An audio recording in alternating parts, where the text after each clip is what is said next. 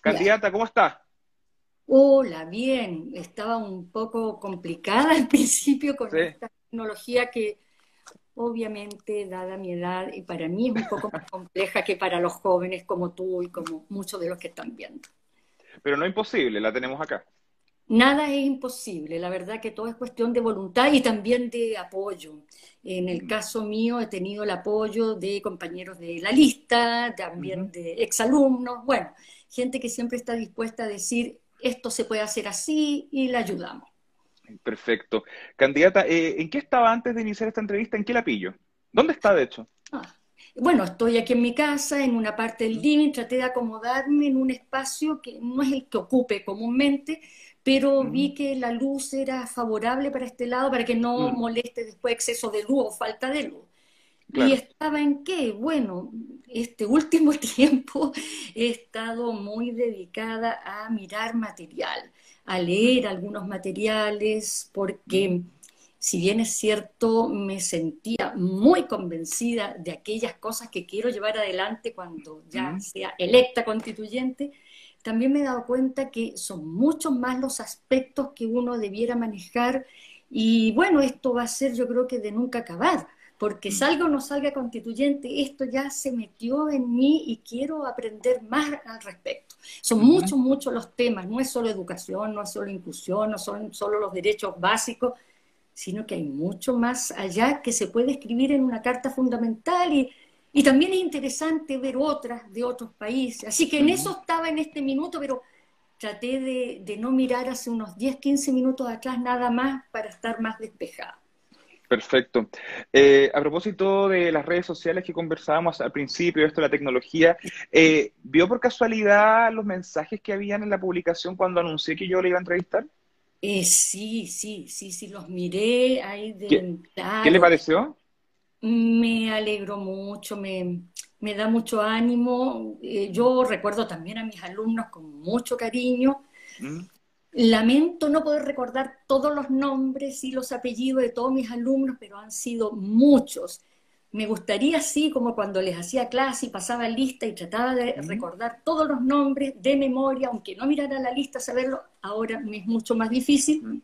Pero mis alumnos son bien generosos, mis ex alumnos donde me ven, me dicen, acuérdese de mí, yo era tal, de tal curso, y ahí ya empiezo a ubicarlos más fácil. Es que me llamó la atención porque, bueno, de todos los entrevistados anunciados la semana pasada para esta semana, eh, fue su publicación la que tuvo mayor alcance y mayores comentarios, mayor cantidad de comentarios, y todos eran alumnos, y me daba gracia ver eh, que ponían como, ella fue mi profe, generación tanto, y ponían como la generación, y yo empecé a ver dije, pero está lleno, está lleno de exalumnos comentando. Entonces me llamó, me, llamó la atención gratamente. De hecho, yo encuentro que es bastante noble agradecer el, rol de los profesores. Yo también lo hago con los míos, en particular el de historia. Yo creo que es el que más me marco en el colegio.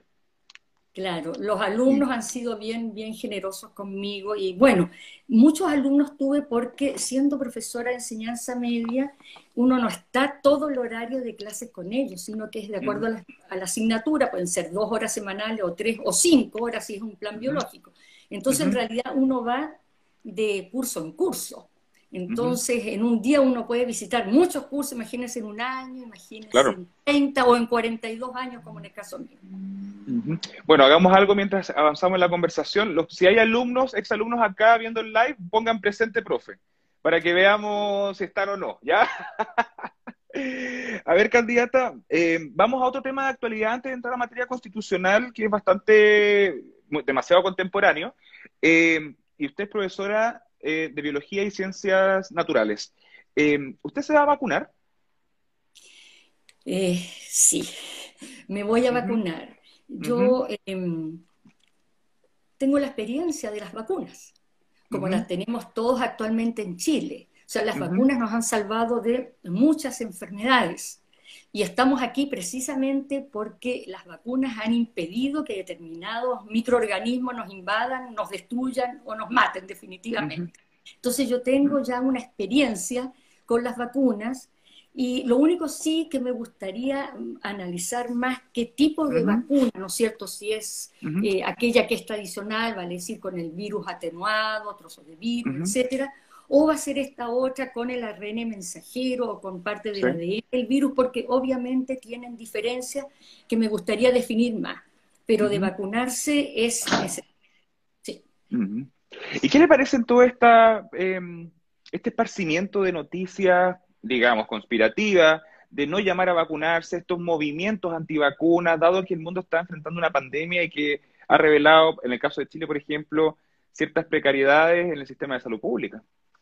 Sí, bueno, estos movimientos no es solo las antivacunas, eh, yo creo que hay muchos movimientos en que eh, hay un cuestionamiento a todo lo que se da como una realidad, como una verdad. Eh, podría no compartirlos porque me da la impresión que muchos de estos movimientos no son realmente científicos en todos sus análisis. Muchas veces desde, más bien desde lo emotivo, desde alguna experiencia, sí, que puede haber sido negativa, traumática, pero eso la generalizan y realmente no creo que contribuya a que nosotros podamos avanzar en, conocer mejor lo que está ocurriendo. El movimiento de vacuna es preocupante, es muy, muy preocupante. Bueno, ya escuchaban a la profe, hay varios que están diciendo, presente profe, hay que vacunarse, ¿ya? Hay que hacerle caso a los profes. Eh, candidata, vamos a materia constitucional ahora sí. Y vamos con el tema que yo creo que el que usted más maneja, que es eh, educación. Un tema que se viene discutiendo fuertemente en Chile, por lo menos fuertemente desde el año 2006, con la primera revolución pingüina. Eh, ¿Cómo se debe abarcar el tema de educación desde el debate constitucional? ¿Cuál es la falencia actual? ¿Y cómo debiese estar estipulado en la nueva Carta Magna? Claro voy a decir como dicen todos, mm. interesante pregunta, importante pregunta. En realidad esto de educación es mucho más antiguo, pero sí, subió más, ¿no es cierto?, a la opinión pública con el movimiento pingüino, el movimiento de los universitarios, también, ¿no es cierto?, en 2011. Pero ya antes, de mucho antes, eh, los docentes, los trabajadores de la educación y la sociedad en general se han empapado de lo que ha significado todo eh, la municipalización, eh, la atomización del trabajo, etc. Yo creo que la educación debe verse como una obligación del Estado, vale decir, un Estado que garantice el derecho a la educación y no un Estado subsidiario realmente. Al garantizarla tiene que asegurar que todos los habitantes del país reciban una educación digna. Y digna significa que responde a las necesidades e intereses de los jóvenes, de las niñas, niños, niñas, jóvenes y en realidad de toda la población. Porque allí en la Constitución debiera quedar plasmado, tendría que quedar plasmado, no solo la garantía del Estado respecto a una educación digna, sino que continua, vale decir que no, esté limitada a una etapa. Bueno, sabemos nosotros la obligatoriedad de la educación en ciertos estadios educativos, pero debiera garantizarse como un continuo, puesto que el individuo aprende durante toda su vida. Puede ser que aprenda de distintas maneras y con distintos intereses, pero la educación nos va a llegar hasta el último día de nuestra vida y no debe estar limitada a un estadio muy exclusivo, como por ejemplo hasta los 18 años o hasta los 25 o hasta que termine una educación terciaria. y, y, lo otro sí debiera estar establecido que debiera ser laica, de parte del Estado. No quita que haya otro tipo, ¿no es cierto?, de educación en el país. Por supuesto, es interesante ese punto de la educación laica. Se entiende que Chile es un país laico, pero ¿para qué estamos con cosas? Es como que va dependiendo de quién está a cargo para mm. ver qué tan laico eh, es. Y no hay que confundir laico con laicismo, pero ¿cómo podríamos garantizar esa, esa educación laica? ¿Es, por ejemplo, ausencia total de hablar de la, de la libertad de culto en la Constitución o estipular que tiene que haber libertad de culto? tiene que haber libertad de culto. Lo que el Estado debe garantizar es que toda la población reciba una educación digna, ¿no es cierto? Eso está claro. ¿Por qué hay? Porque no podría el Estado intervenir en la formación religiosa, confesional de los individuos. Esto no quita que existan establecimientos confesionales, de congregaciones religiosas. Eso no se Que los hay. Y es que no tendrían por qué tampoco desaparecer. Eso responde a intereses también de la población. El tema es que no debiera ser obligación del Estado pagar ese tipo de educación. El Estado debe asegurar que todos los chilenos, independiente del lugar donde vivan, si es un territorio poblado o no, rural, urbano, con poco acceso, hasta con pocos alumnos, no importa si hay cinco alumnos o 200, no importa, el Estado debe, garantizar que allí va a llegar con los recursos. Y para eso debe involucrar, obviamente, presupuesto. Y el, Estado tiene que asegurar eso a través de, por supuesto, de... Eh, ahí tendríamos que verlo en otro tema de cómo lograr esos recursos. Ahora, si uno quiere para sus hijos una educación de otro tipo, por ejemplo, en una congregación mariana o cualquiera, o cancela por ella, o esa misma congregación se encarga de reunir los recursos para entregar una educación gratuita o pagada o como estime conveniente. Volvamos un poquito atrás a lo que mencionó sobre el rol del Estado en cuanto a la educación. Usted habló de la obligación de brindar el, por parte del Estado este acceso a la educación digna. Se lo pregunto de otra forma, ¿el Estado debe garantizar esa educación o debe brindarla? Garantizar. Estamos usando esa palabra porque realmente con ese término debe quedar escrita en la Constitución. Si la garantiza, significa que se debe preocupar por el abastecimiento de todas las necesidades de la educación. Es una palabra clave en realidad, garantizar la educación. Ya, perfecto. Eh, ¿Esto eh, frenaría, pararía, acabaría con la existencia de, los colegios particulares subvencionados? No. No, ya. El... ¿Te referías a subvencionados? Disculpa, no te alcancé a escuchar bien el término. Sí, sí, los colegios subvencionados. Claro, qué complicado que sigo recibiendo cosas y baja el tono no te alcanzo a escuchar bien. Eh, eh, los colegios no se podrían eliminar. Esto no, significa, ¿no es cierto?, destruir lo ya construido, porque siempre van a haber interesados en lo que ya hay. Pero la subvención no debiera pagarle al Estado. Ese es el tema, que con este estado de cosas hay subsidiariedad. Y la subsidiariedad es lo que debiéramos cambiar por la garantía del Estado social en cuanto a la educación. ¿Y la educación debería volver a ser estatal o mantenerse municipal? Estatal.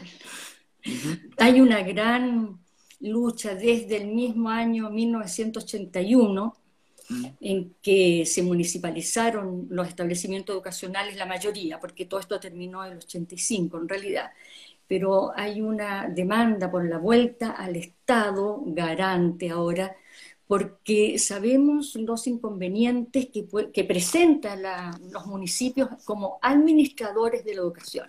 Y al final es una vuelta extraña, si la analizamos bien, porque es el Estado el que manda los recursos.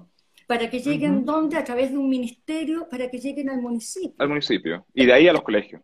Y de ahí, ¿no es cierto?, una distribución a los establecimientos educacionales. Eh, es bastante complejo eso y ha significado muchas dificultades porque sabemos además que hay municipios con más poder económico que otros, hay municipios pobres, paupérrimos, eh, ricos y muy ricos. Entonces también de acuerdo a eso se ha podido establecer distintos niveles de apoyo a los establecimientos educacionales. El ideal es, es esto otro un Estado garante que tenga los recursos suficientes para entregar aquello que se necesita donde se necesita. Y puede que en algunos casos se necesite más en un establecimiento.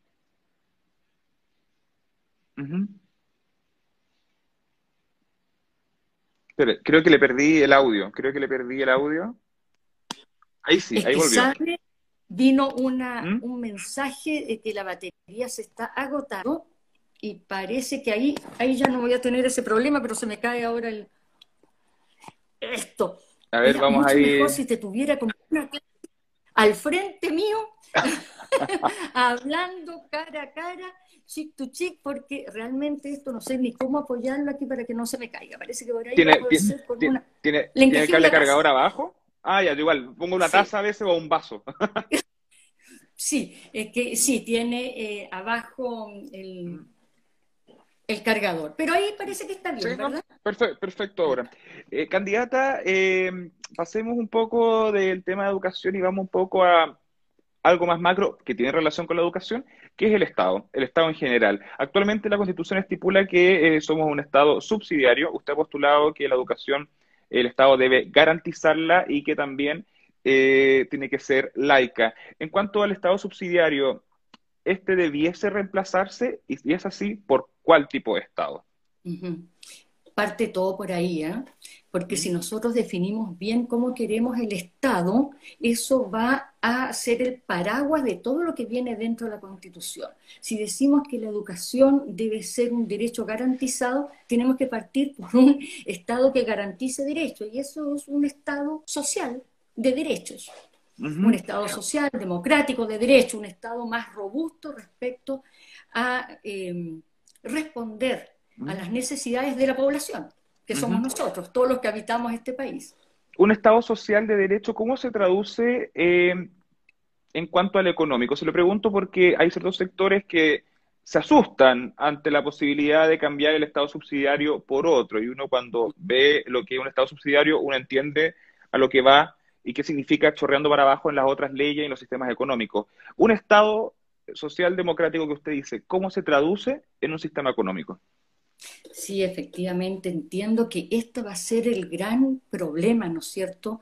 Van a haber varios nudos en la confección de esta constitución, pero yo creo que este va a ser el principal donde no creo que nos tengamos que agarrar, ¿no es cierto?, muy fuerte, pero ideológicamente esto es lo más poderoso.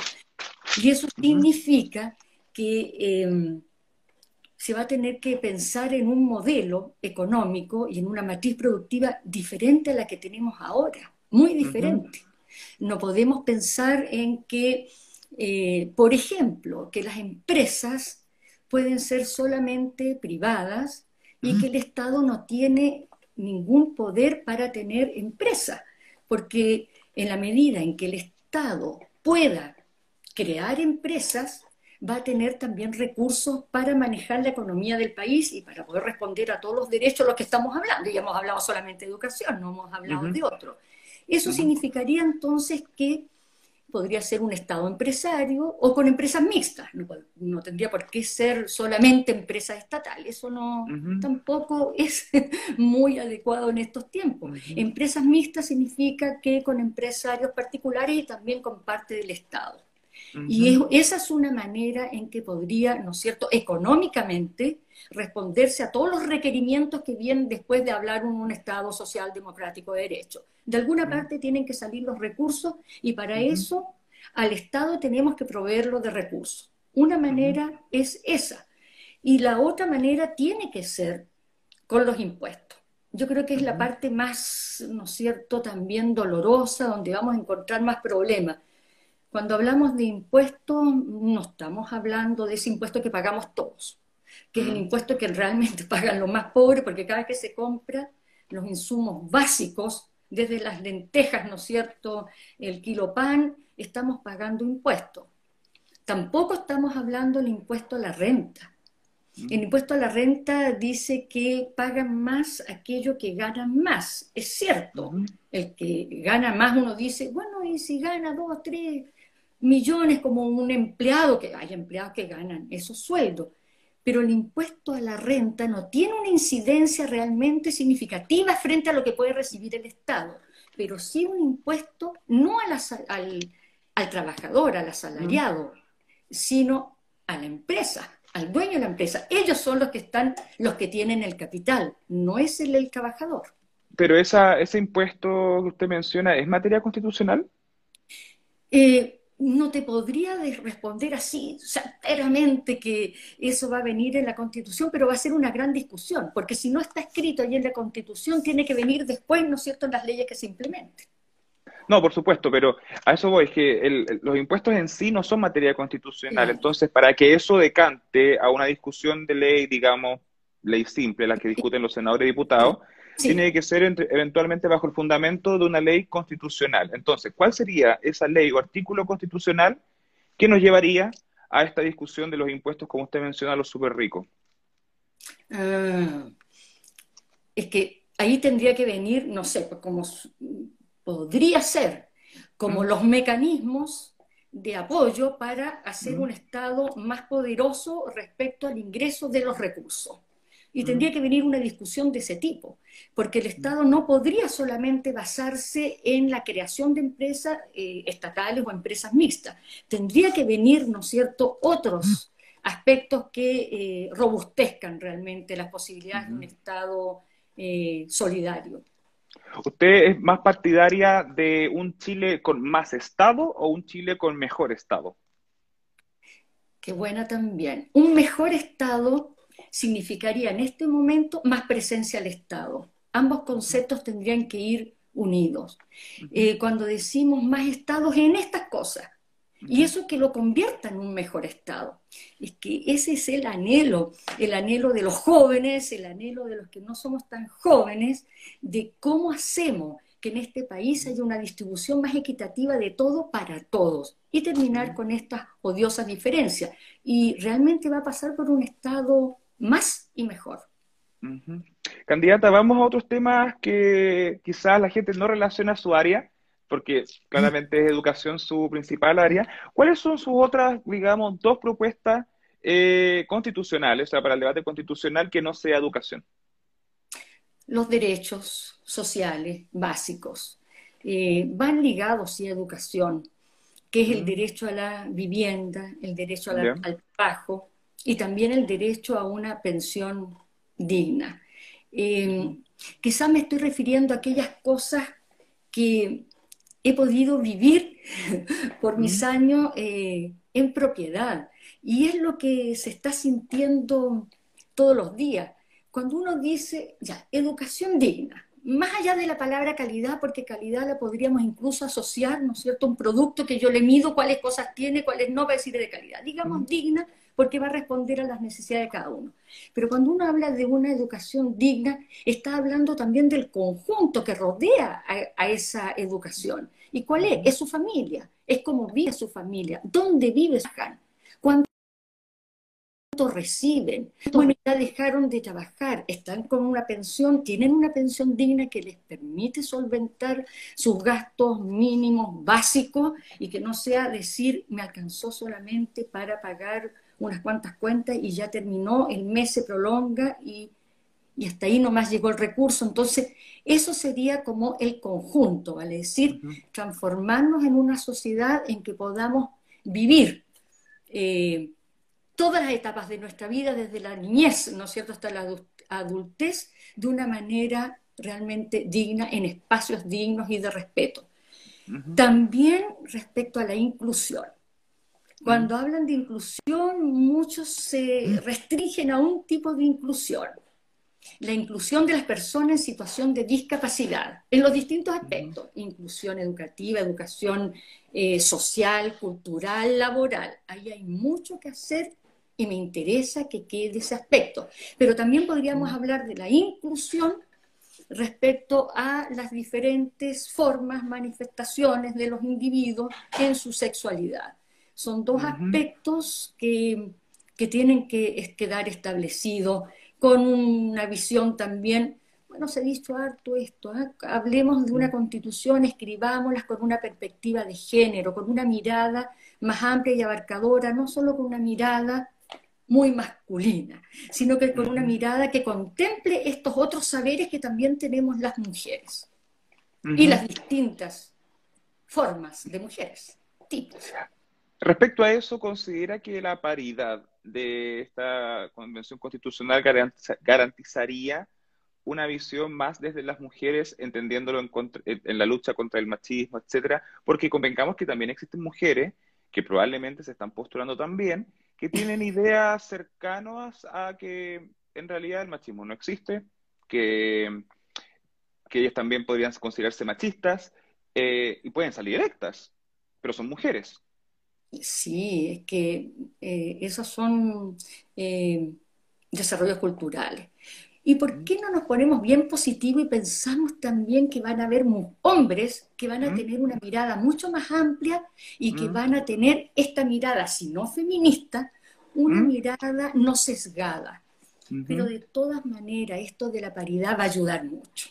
Aunque haya algunas mujeres que defiendan el patriarcado por una cuestión de formación, de culturas, y eso hay que entenderlo también, yo creo que de todas maneras va a ser mucho mejor esta constitución. Escrita entre muchos, que en el fondo va a ser de todos, eh, y con ya esta paridad de género es un gran, gran avance. Fue una buena conquista lograr la paridad de género. Rosa Pesutic, candidata a la Convención Constitucional por el Partido Comunista en la lista Pruebo Dignidad, profesora de Biología y Ciencias y ex miembro de directiva del Colegio de Profesores. Muchas gracias por su tiempo y disponibilidad. ¿Aclaro algo? Sí. sí, efectivamente fui la presidenta regional del Colegio Profesor el periodo 2010-2013, pero actualmente soy nuevamente la presidenta regional ah, elegida por votación eh, electrónica por primera vez en la historia el 9 de diciembre de 2020. Perfecto. Buena aclaración. Gracias, candidata, por su tiempo y disponibilidad nuevamente. Muchas gracias a ti. Muchas gracias a ti. Adiós.